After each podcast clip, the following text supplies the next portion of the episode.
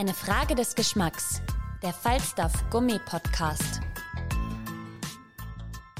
Hallo ihr Lieben, schön, dass ihr zuhört. Ich bin Lisi Brandelmeier, Falstaff-Chefredakteurin und ich liebe es, mit Leuten zu sprechen, interessante Persönlichkeiten kennenzulernen, mich mit ihnen auszutauschen und nochmal genauer nachzufragen. Und daher seid ihr in diesem Podcast quasi live dabei, wenn ich mich mit Foodies, Köchen, Künstlern, Weinliebhabern treffe.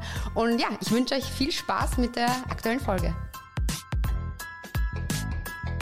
Hallo ihr Lieben, schön, dass ihr wieder zuhört. Äh, ich habe heute einen sehr trainierten Koch vor mir sitzen, der mittlerweile TV-Star ist und freue mich, dass Alexander Kumpner es zu uns geschafft hat für ein Podcast-Interview. Das ist sehr nett, wie du das sagst. Ist dir da nichts anderes eingefallen? Nein, ich freue mich sehr, dass ich bei dir bin. Ähm, genau. Schön, da zu sein. Du hast äh, ganz kurz die Kochausbildung 2001 bis 2005 beim Werner Matt gemacht, bist dann äh, zu Reinhard Gera gegangen, der dich ja, wie ich aus anderen Interviews, die wir schon führen durften, noch weiß, äh, der hat dich sehr geprägt. Und du hattest auch deine eigene, äh, dein eigenes Restaurant in der Albertina Passage mhm. damals wie es jetzt weitergegangen ist, dazu kommen wir noch. Mhm. Aber wenn wir jetzt von dieser Anfangszeit äh, erzählen, wie ist denn generell eigentlich, wie bist du dazu gekommen, dass du sagst, okay, du wirst Koch? Weil ich meine, es gibt ja auch andere Berufe, die mir vielleicht das Kind oder Jugendliche irgendwie. So ah, absolut, gebe ich dir vollkommen recht. Bei mir war es tatsächlich so, dass mein Plan ja oder der Plan meiner Eltern ein ganz anderer war, weil ähm, die haben so Druckereien gehabt und wollten, dass ich das ursprünglich auch übernehme. Ähm, nur, wie wir so schön in Österreich sagen, war ich ein ziemliches Gefraßzackel in der Schule und war an allem mehr interessiert als an der Schule an sich.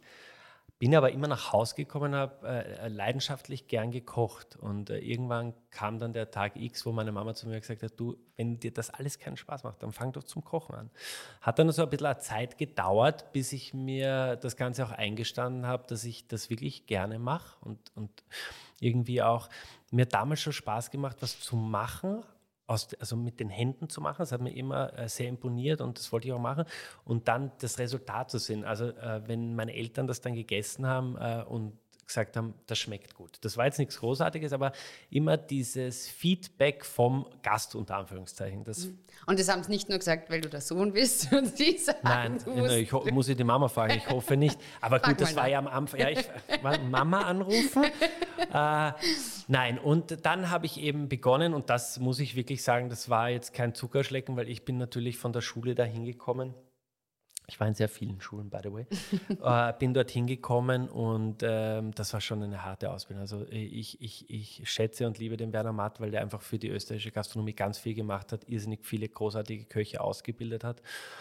Aber diese drei, wenn es mich jetzt fragen würdest, könntest du drei Jahre nochmal durchziehen, dann würde ich sagen, Nein.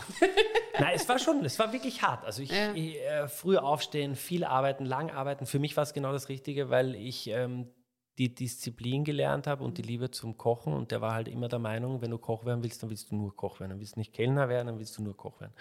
Mhm. Und das habe ich bei dem gelernt und äh, dann äh, war ich dort, habe das alles fertig gemacht und dann äh, war es eher die kulinarische Prägung, wie ich dann zum Reinhard, äh, zum Gera gegangen bin, ähm, über den ich auch kein böses äh, Haar lasse, weil der einfach für mich einer der größten Köche war, die das Land je ähm, hervorgebracht hat, weil der einfach, äh, der hat dieses Handwerk einfach so dermaßen verstanden. Und äh, dem habe ich wirklich äh, kochtechnisch eigentlich alles zu verdanken. Ja. Ähm, da müssen wir eh dann noch ähm, im Anschluss reden. Also dieses äh, Rezept, ich kann mich erinnern, in der Albertiner Passage gab es die Nachspeise mit Macadamia. Gratinierten Himbeeren gibt es jetzt wieder. Wirklich? Ja, ja, gibt es wieder. Komm vorbei, kannst gern. Gratinierte Himbeeren. Erzähle ich dir gleich, wie die entstanden Weißt du eigentlich, wie die entstanden sind? Nein, weiß ich nicht. Ich die weiß nur, dass ich dauernd immer irgendwie gesagt habe, wenn wir uns irgendwo über den Weg laufen sind, ich wollte die immer haben und wollte auch immer das Rezept. Lisi, komm vorbei, du bist herzlich eingeladen für, auf gratinierte Himbeeren. Ich habe hier Zuhörer, die auch jetzt Zeugen sind. Ja. Gell? Also, die, also ganz kurz, bevor wir weiterreden, ja. das ist äh, so entstanden, ich bin ja, ich esse irrsinnig gern äh, Süßigkeiten und nach einem Abendservice, ein sehr anstrengendes Abendservice in der Albertiner Passage damals, habe ich mir so aus allem, was da war, ein bisschen weißes äh, Mousse Schokolade, dann äh, geröstete Macadamianüsse, Himbeeren, Passionsfrucht, passt ja auch sehr gut zusammen und dann habe ich so eine Gratinage aus der Easy-Flasche gehabt, ähm, wo ich das quasi rausgelassen ähm, habe und dann äh, mit Zucker gratiniert habe. Das habe ich mir alles in so einen Becher kaut und dann habe ich mir gedacht, okay, eigentlich, also die Kombination Himbeer-Macadamia geröstet ähm, mit, mit weißer Schokolade und die Säure von der Passionsfrucht, das ist eigentlich geil. Und dann habe ich noch so ein paar Sachen dazu gebaut mhm. und dann war es das äh, Rezept und, äh, und, und äh, bis heute ist das halt so ein bisschen ein Klassiker von mir, würde ich jetzt sagen. Ja. Schmeckt wirklich, also davon träume ich noch, das ist so köstlich. Danke. Also ich komme wirklich, ich werde ja. werd schauen, ob es noch so ist wie früher. Nein, es ist, es ist, es ist tatsächlich ähm, ganz gleich geblieben, wir haben nichts mhm. anderes gemacht. Ich bin da auch, da muss man sehr aufpassen, welche weiße Schokolade man verwendet, mhm. weil das immer ganz anders ist. Aber es ist einfach und ich glaube, das ist das, was dir auch so schmeckt. Es ist die weiße Schokolade in der cremigen Konsistenz. Du hast die, äh, die geröstete Nuss, die natürlich, wenn sie geröstet ist, erst richtig das Aroma so, von der Macadamia. Du hast die Frische von Passionsfrucht und Himbeer. Das ist ja wie beim so einem Himbeerkrachel einfach was, was passt. Mhm. Und dann noch diese, dieses Zuckerkaramell, das einfach so das Ganze nochmal von der Konsistenz ein bisschen unterstützt. Und äh, mehr ist es auch nicht. Ähm, vielleicht ein, zwei Sachen noch, aber die sage ich jetzt nicht. Man muss ja nicht alles verraten. Genau. Außer, außer ich frage nochmal nach. Äh, du, Albertina Passage war dann Geschichte, weil du unter anderem ja auch äh, einen anderen äh, Karriereweg eingeschlagen hast. Du bist dann irgendwie so vor die Kamera ge gewechselt. Hast du schon beim ORF gestartet mit dieser Kinderkochshow und bist ja dann zur Küchenschlacht nach Deutschland. Das hat sich dann weiterentwickelt. Wir werden dann am Schluss noch reden. Du mhm. hast gerade vorher im Vorgespräch ein bisschen erzählt von Amerika. Äh, wie kam es zur Küchenschlacht, beziehungsweise wie ist es für dich anders, so vor der Kamera zu kochen oder das Ganze bei der Küchenschlacht zu begleiten? Mhm. Und wie ist das dann wirklich? Ist da ein Unterschied?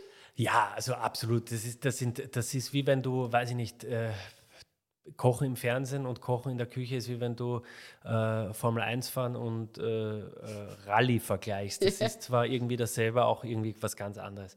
Ähm, du hast das schon richtig gesagt, ich bin damals irgendwie, ähm, das war ja doch eine sehr extreme Gastronomie. Wir haben ja da 210 Sitzplätze gehabt, haben das oft zweimal am Tag äh, besetzt. Und ich bin da schon so auch an meine Grenzen ein bisschen gegangen, war dann irgendwie durch und habe hab auch gemerkt, ich bin nicht mehr wirklich ich so mhm. am, am Schluss. Und mir ging es einfach, muss ich, kann ich jetzt ganz ehrlich sagen, mir ging es nicht mehr so gut gefühlt. Und dann hat, ähm, war, wurde ich da irgendwann einmal eingeladen zu so einem Casting für eine Kinderkochsendung, haben wir am Anfang gedacht, nee, ich mit Kindern kochen bin selber noch ein Kind, na Blödsinn. Aber äh, also, so ein bisschen so ein Todel im Kopf halt. Und ähm, äh, dann habe ich das, hab, hab das halt gemacht und dann wurde das Format äh, an den Kika, an den deutschen Kindersender weitergegeben und so ist es dann, das hat das eine zum anderen geführt.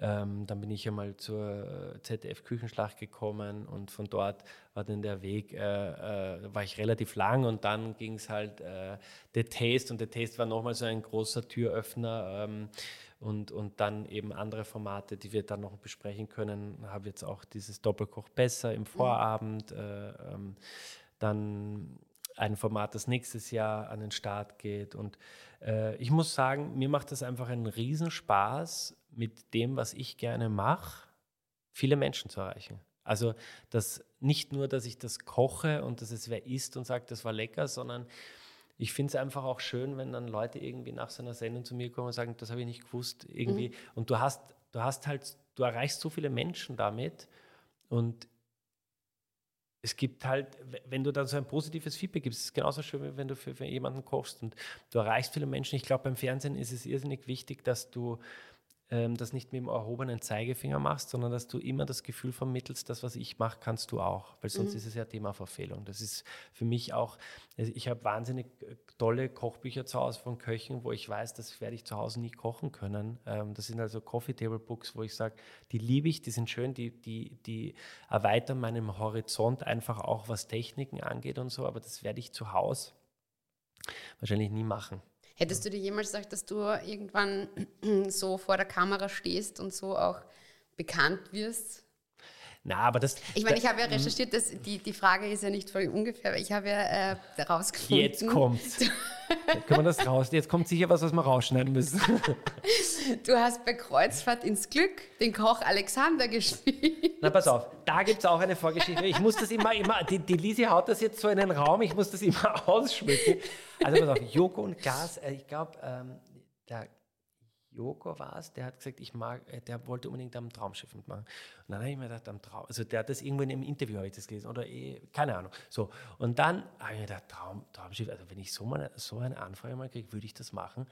Und dann kam tatsächlich, ich habe nämlich das Traumschiff immer mit meiner Oma früher schauen müssen, dann habe ich es freiwillig geschaut, wenn ich ehrlich bin. So, und ähm, dann haben mich die gefragt und haben gesagt, aber du würdest dich selber spielen. Und dann habe ich mir gedacht, okay, ich finde, man muss Dinge im Leben oft probieren. Ja, mhm. also ich habe auch, was das Fernsehen angeht, wenn ich jetzt ganz ehrlich zu dir bin, ich habe so viele Sachen gemacht, wo ich sage, na, nie wieder. so ein Schatz, das war nichts. Aber auch ganz, ganz viele, wo ich mir gedacht habe, hm, vielleicht sollte ich das nicht machen. Und dadurch hat sich wieder eine an. Es ist so ein bisschen wie so ein Labyrinth. Du gehst und du kommst immer irgendwo anders raus. Und ich glaube, wenn man Dinge nicht probiert und, und gewisse Sachen nicht ausprobiert, ist es wie in der Küche auch, wenn du äh, nicht ausprobierst, ob das mit dem kombinierbar ist, dann wirst du nie wissen, entweder es schmeckt oder es schmeckt eben nicht. Und ich glaube, dass man Dinge probieren muss. Also immer nur zu sagen, na, mache ich nicht, das ist so ein bisschen die falsche Einstellung. Und vielleicht sogar, wenn es dann im Nachhinein nicht gerade die beste Entscheidung war, kann man ja auch dann irgendwann darüber lachen. Oder, auch wenn die oder anderen in einem Podcast besprechen. äh, ja, du, ey, ey, schau mal, ich glaube, es ist irgendwann bist du an einem Punkt, wo man, ich glaube, ganz, ganz wichtig ist es, dass man über sich selber lachen kann. Und äh, das gehört ja auch so ein bisschen, äh, das gehört ein bisschen dazu. Das war früher in der Schule so, war ich gern so ein bisschen der Dodel, der irgendwas gemacht hat, dass die anderen was Lust äh, zum Lachen haben. Und genauso ist es jetzt auch. Mir macht das schon Spaß auch. Ob das jetzt bei der Taste ist oder bei irgendwas anderem. Wenn da der Schmäh rennt, dann ist es halt lustiger und Fernsehen ist immer noch Unterhaltung. Ja, ja absolut. Du bist jetzt immer noch äh, quasi groß im Geschäft, was das Fernsehen auch in Deutschland betrifft, mhm. bist aber auch nach Österreich wieder ja. sozusagen zurückgekehrt und hast Everybody's Darling mit aufgemacht, beziehungsweise mhm. bist auch für das Food-Konzept zuständig, was ich jetzt irgendwie so auch, also ganz mhm. interessant ist, dass das ja auch das Esszimmer gibt, wo es genau. wirklich ein Fine-Dining-Menü mhm. gibt. Äh, da geht es um österreichisch-französische Küche. Wenn man sich aber die Karte von der Bar ansieht, was ja auch von mhm. deiner, aus deiner Hand sozusagen kommt, da geht es um Burrata, Pinsa und Co. Mhm. Wie kommt dieser Unterschied? Ja, also der Name Everybody's Darling, der hat ja ähm, Gott sei Dank nichts mit meinem Charakter zu tun. Nein, das fragen mich immer viele, ist das wegen dir? Jetzt denke ich mal, also ich hätte diesen Namen, wir sind ja, wir sind ja zu viert, eigentlich zu fünft und ich glaube, jeder von uns hat äh, ähm, seinen Part, den er da sehr gut übernimmt. Ich bin für die Kulinarik. Der Ali ist einfach der ultimative Gastgeber. Der Philipp ist jemand, der, und das ist, äh, das können wir Köche ja nicht immer so gut, wirtschaftlich einfach auch sehr gut arbeitet. Dann der Steve, der die ganze Vermarktung sehr gut kann und der Michi Böhm eben. Und ich glaube, ähm, das ist so ein Herzensprojekt gewesen, dass wir zusammen was machen. Machen ja einige Sachen zusammen. Und ähm, auch Italienurlaub.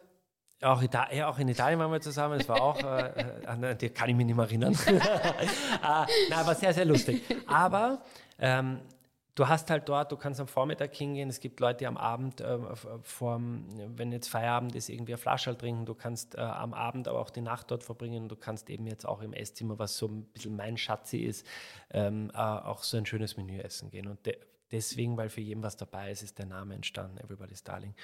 Und ähm, um auf das Essen zurückzukommen, es ist halt äh, relativ schwer, so diese Mischkulanz zu finden, wenn du dich ähm, jetzt selber so ähm, geografisch kastrierst und sagst, okay, ich mache jetzt nur österreichisch. Dann ist es natürlich super. Ich ganz ehrlich, also wenn du mir sagst, so ein Bredeljausen äh, äh, habe ich auch am allerliebsten. Mhm. Ähm, spüre ich da nicht so. Und gerade wenn der Schwerpunkt wie vorne an der Bar Wein und eben gute Cocktails sind, dann muss es halt auch etwas sein, was sich dem unterordnet. Also vorne ist es ganz klar, das Getränk steht im Vordergrund und was snackt man gerne zu einem guten Getränk, das sind einfach diese Dinge. Äh, mhm. die, die man schnell mal so dazu bestellt. Und hinten ist es äh, so, dass ähm, ich da auch lange ähm, nachgedacht habe, was, was, was würde mich denn da auch glücklich machen oder uns glücklich machen. Und das war es immer, für wenig Menschen gut zu kochen. Das, mhm. ist, das ist der Traum. So. Und den ultimativen Glücklichmacher mit den Himbeeren und Macadamianüssen gibt es hinten? De, de, de, also, den also gibt es hinten jetzt tatsächlich, wenn es okay. jetzt kommt. Hinten gibt also vorne haben wir es immer auf der Karte. Oh. Und hinten gibt es als kleines Prädessert, also äh, wenn die Rechnung kommt, dann gibt es auch die äh, gratinierten Himbeeren dazu, weil das halt eben irgendwie so ähm, ein Klassiker ist, genau.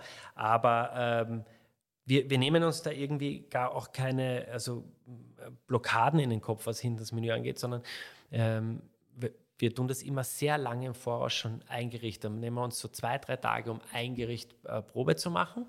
Und wenn es uns taugt oder ich habe meistens ganz wahnsinnige Ideen und dann sagen die, aber das, äh, das ist schon sehr aufwendig und so. Und irgendwo mit den Jungs, mit denen ich schon lange arbeite, äh, finden wir dann so einen Mittelweg und dann haben wir hinten jetzt den Felix, der ein ganz Top-Mann für Service ist, der das Ganze be bewirtet, als wäre es halt ein Wohnzimmer. Und das finde ich halt wirklich schön. Also äh, ich bin halt, wenn ich da bin, ist nicht immer so einfach, aber dann ist es halt wirklich schön, wenn es da rausgehst, zu den Gästen gehst, mit denen noch quatscht. Das hat sowas, wie wenn ich zu Hause für die koche oder wie wenn die Jungs halt zu Hause für die kochen. Und ähm, das macht schon sehr speziell. Also da, das ist schon echt cool und, und wenn du als, wenn die Köche dann äh, die Geschichte zum Gericht selber erzählen, also gar nicht immer über Service, sondern die gehen dann auch raus, es passiert viel am Gast, das ist schön. Das Aber ist schön. hast du dann überhaupt, wenn du so viel herumkommst, hast du da so viel Zeit, dass du auch wirklich selber kochst, beziehungsweise mhm. kochst du dann auch selber? Mhm. Nämlich jetzt nicht nur bezogen auf, auf ja. jetzt das Everybody's Darling Esszimmer, sondern auch vielleicht zu Hause oder sowas. Kocht man dann noch oder wenn man so viel unterwegs ist, hat man dann irgendwie auch sowas, ich schaue da halt vorbei oder zu Hause Lieferservice? Na, also wäre jetzt äh, unrealistisch, wenn ich da sagen würde, ich äh, äh, äh koche jeden Abend und ich koche immer selber. Und habe meine Platte das mit. Ist, das, ist, das ist so ein bisschen, das wäre ein bisschen scheinheilig. Nein, also es ist tatsächlich so, dass es, dass es so ein Kraftakt ist, das alles unter einen Hut zu kriegen. Das ist so die größte Challenge, das gut zu machen. Wie gesagt, du brauchst halt Leute, die du wirklich gut vertraust. Ich mache es immer so, was das Lokal oder was das Esszimmer angeht, komme ich immer her. Manchmal komme ich auch wirklich nur deswegen her. Äh, dann kochen wir das ein paar Tage, dann schaue ich, dass ich die ersten Tage da bin und dann immer, wenn ich da bin, schaue ich immer zu den Jungs. Immer. Mhm. Also äh, ich bin auch äh, nach einem einmonatigen ähm, Amerika-Trip zurück und sofort in die Küche. Also wenn man dich mal live persönlich... Am, dann eben am, am besten im Esszimmer, weil das halt einfach, das macht mir einen Riesenspaß, da bin ich gerne, da koche ich, da, dann gehe ich raus zu den Gästen, dann quatsch mal. Ähm, äh, privat ist es tatsächlich so, dass ich, wenn ich dann irgendwie einmal so einen Off-Tag habe, was wirklich ganz, ganz selten ist, dann äh, dann koche ich mir schon gerne was, aber dann zelebriere ich die einfache Küche. Mhm. Das ist dann wirklich so, dann hole ich mir meine Lieblingspasta, dann koche ich mir eine Soße und dann mache ich mir so ein bisschen da und da und dann äh, mache ich das so wie früher als Teenager, wenn ich mir immer eine gute Pasta gemacht habe, dann zelebriere ich das. Dann habe ich schon meinen Film, den ich mir dazu anschaue, dann wird die Klotze aufgedreht, dann trinke ich was Gutes dazu. Glas Wein, Glas Wein, Handy weg und dann können mich alle kreuzweis gerne haben. Wirklich, das ist dann so meine Me-Time und ähm, da merke ich halt auch, wie glücklich mich die einfache Küche macht. Mhm. Äh, weil, weil das ist so die O-Ton-Frage, ja, aber was kochst du dir dann zu Hause? Ich koche mir was ganz Normales, was alle anderen sich auch kochen. Vielleicht äh, gelingt es mir manchmal schneller. Oder, oder vielleicht auch ich, ein bisschen auf einem anderen Niveau mit ja, mehr Know-how. Aber, aber, aber, aber, aber prinzipiell ja. ist was, also wir, wir, wir, kochen nur. Ne? Und wenn du das mit Liebe und Herzblut machst, dann ist einfach ähm, eine gute Pasta auch was Sensationelles. Meiner Meinung nach sogar eines der besten Dinge, wenn man aus wenig, das schaffen halt die Italiener sehr gut, wenn du aus wenig guten Zutaten ein, ein Gedicht zauberst, das ist halt die große Challenge. Und da brauche ich dann gar nicht viel Damm-Damm und ähm, es ist ja auch mal schön, wenn du so viel äh, um die Ohren hast, wenn du dann einmal ein bisschen deine Ruhe hast ja. äh, und man nicht reden muss. Aber das können wir dann einfach als Format für uns machen. Wir werden dann mit ja. dir ein neues Format mit Kochen bei Alex machen. Und dann wir müssen auch nicht ja, reden. Ja, du kannst einfach alles Silent machen, wir beobachten. bei Alex, nein. nein, also prinzipiell, prinzipiell ähm, koche ich schon, aber ich muss, ich muss sagen, dass halt sehr selten, einfach wenn es so Dass ich einfach ist. ganz wenig Tage habe, wo nichts ist. Ja. Unter anderem, weil du ja jetzt in Amerika warst. Und zwar einen ja. Monat wegen einem neuen Format. Genau, also Frank Rosin, Ali Güngemisch und ich äh, verstehen uns ja tatsächlich auch so hinter den Kulissen ganz gut.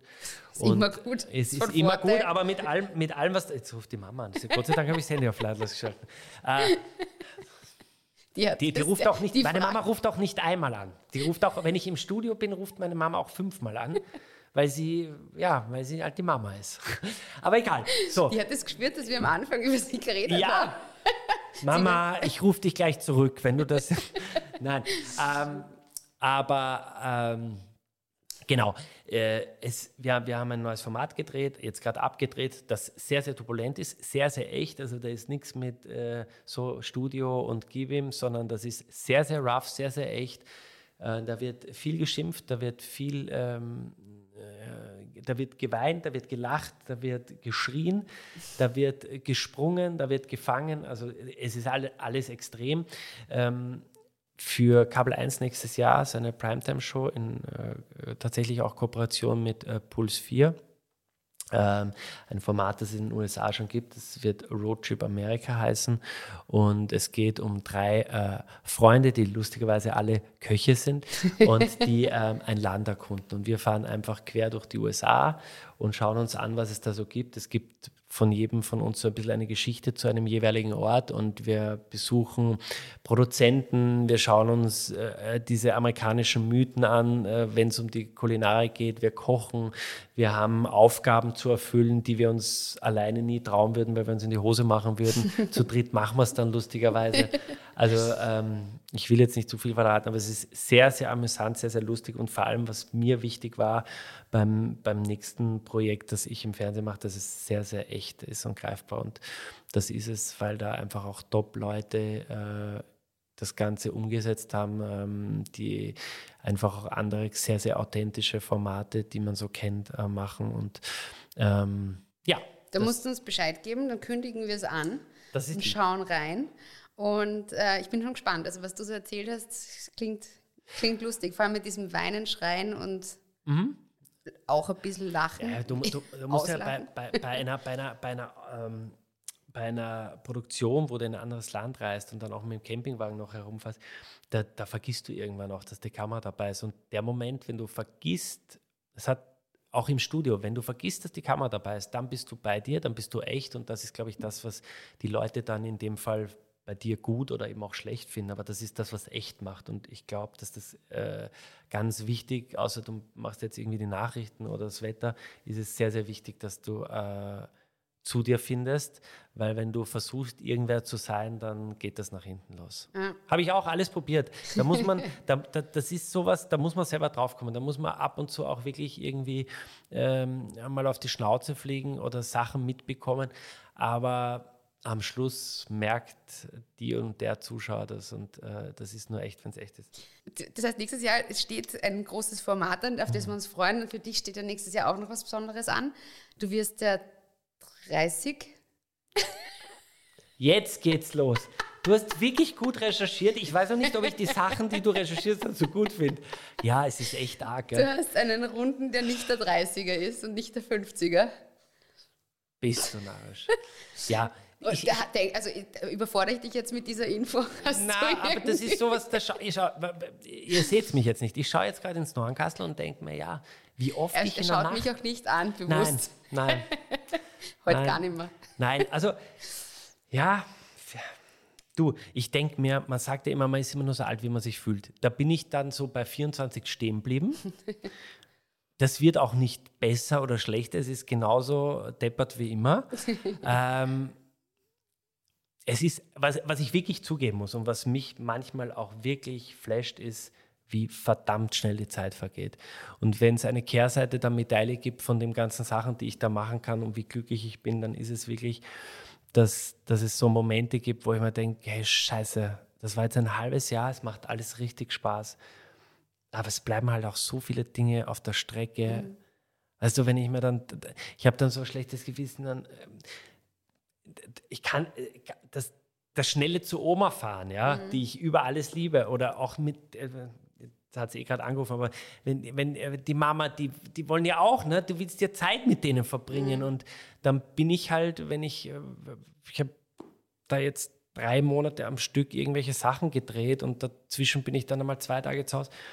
Da bleibt so viel auf der Strecke und da merkst du dann, wenn du zurückkommst, schon, dass äh, dass man das sich da irgendwie, äh, irgendwo in der Mitte ist auch da die Wahrheit. Also wenn du nur tust und alles auf der Strecke bleibt, dann fühlt sich das echt strange an. Und das ist halt das Einzige, was man dann nicht hat, die Zeit. Und äh, die ist, äh, wie ich finde, und ich will jetzt nicht so klug scheißen, aber die ist sehr, sehr kostbar. Also das Alter ist dir so generell wurscht, du würdest nur sagen, es ist irgendwie, also so die Zahl 40. okay. Nein, ist es nicht. Nein, nein, nein, nein, auch Ganz da muss ich, nein. Diese, ich wollte jetzt gerade irgendwie. Du wolltest das jetzt schön färben. Nein, es ist mir auch die Zahl nicht wurscht. Ich, ich glaube, dass ich jetzt so ein, zwei Jahre brauche, wo mir das richtig am Arsch geht, wenn ich das so sagen darf. Mhm. Und dann ist mir wurscht. Ja, weil dann ist der 45 in Aussicht. Boah, du bist, äh, die, jetzt, ein, zwei Jahre ist 42, ja? Jetzt sind wir noch nicht einmal beim 40 Er gehst auf, also ab 43 wird aufgerundet. Ab, ab, du hast in der Schule auch super aufpasst. Ab 5 wird aufgerundet, davor wird aufgerundet. Ach Gott. Naja. Schafft wir es alle trotzdem die Schule. Na gut, aber das heißt, es, wird, es steht trotzdem eine wahrscheinlich große Feier an. Äh, naja, äh, feiert Im man das? Everybody's Darling. Ja, ich, da, und du kriegst natürlich ganz viele Himbeeren, überhaupt kein Problem. Nein, ähm, äh, ich, oh ja, tatsächlich, nächstes Jahr möchte ich echt das machen, weil ich auch kein großer meinen Geburtstag Feierrand bin. Bis jetzt war ich das nicht. Ich habe immer gern äh, äh gefeiert, wenn es nicht um meinen Geburtstag ging. Ähm, das wird sich auch so schnell nicht ändern, aber ich denke mir, jetzt mache ich es mal. Ich nütze das ja, aber dann auch. Dann ist der nächste halt der 50er. Ja, wenn du jetzt einmal noch irgendwann schauen, jetzt sagst du mal 45, 50, ich gehe hier raus mit Depression, ich kann gar gleich zum Arzt gehen. Nein, es ist nicht so schlimm. Du, ich sage immer, 40 ist das neue 30. und, das heißt, und damit schließt man das jetzt ab. Nein, alles gut, alles gut. Na, aber also auf jeden Fall äh, vielen Dank. Das war jetzt auch noch sehr gut, dass wir über deinen 30er gesprochen haben. Ja. Ähm, vielen, vielen Dank für deine Zeit. Ich weiß, sie ist kostbar in jeder Hinsicht und schön, dass du dir die Zeit genommen hast, so kurz vor dem nächsten Amerika-Trip oder sowas herzuschauen. Dankeschön. Und, ich sag danke. Äh, alles Liebe für die neuen Formate, die anstehen und wir werden auf jeden Fall reinschalten, sobald das on air ist. Vielen, vielen Dank und noch einen schönen Tag. Hat Spaß gemacht. Alle Infos und Folgen findet ihr auf falstaff.com slash podcast und überall, wo es Podcasts gibt.